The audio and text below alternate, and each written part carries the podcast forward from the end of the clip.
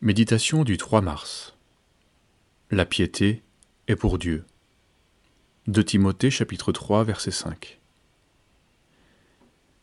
Sache que dans les derniers jours surgiront des temps difficiles, car les hommes seront égoïstes, enflés d'orgueil, aimant leur plaisir plus que Dieu. Ils garderont la forme extérieure de la piété, mais ils en renieront la puissance. Éloigne-toi de ces hommes-là. Jésus prêchait déjà le royaume et invitait les hommes à la repentance. Par son message, nous sommes avertis depuis vingt siècles que les derniers jours sont imminents. Pourquoi une telle attente? Nous devrions y voir la patience du Seigneur et comprendre que le temps des hommes n'est pas celui de Dieu.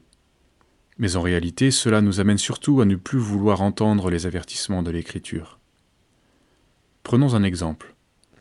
Lorsqu'on nous reprend sur notre conduite, la réaction que nous avons spontanément est très révélatrice. Mais que faisons-nous de mal?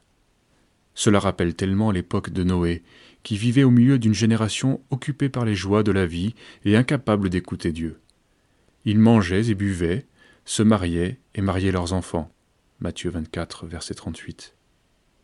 Nous pourrions résumer en disant qu'ils vivaient pour eux. L'esprit de la fête omniprésent aujourd'hui a de quoi nous inquiéter. L'Église aussi en est tout imprégnée.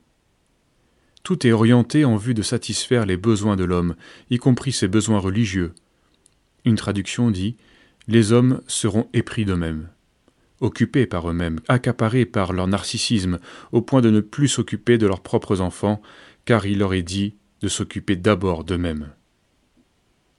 Même dans la piété, les hommes prennent plaisir et se cherchent eux-mêmes. La piété vécue ainsi permet de conjuguer les plaisirs du ventre avec la religiosité. Certains pasteurs reconnaissent ne plus avoir de force pour lutter contre cette tendance.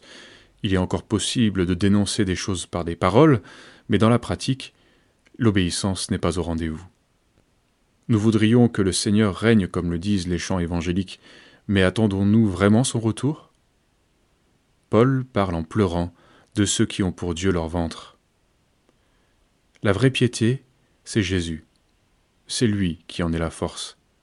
C'est l'époux divin qui viendra chercher son Église.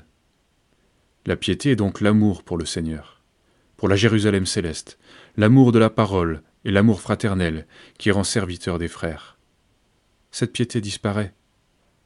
Un esprit de grâce et de supplication doit nous être accordé pour voir le Seigneur à nouveau, sans quoi notre piété le fait pleurer.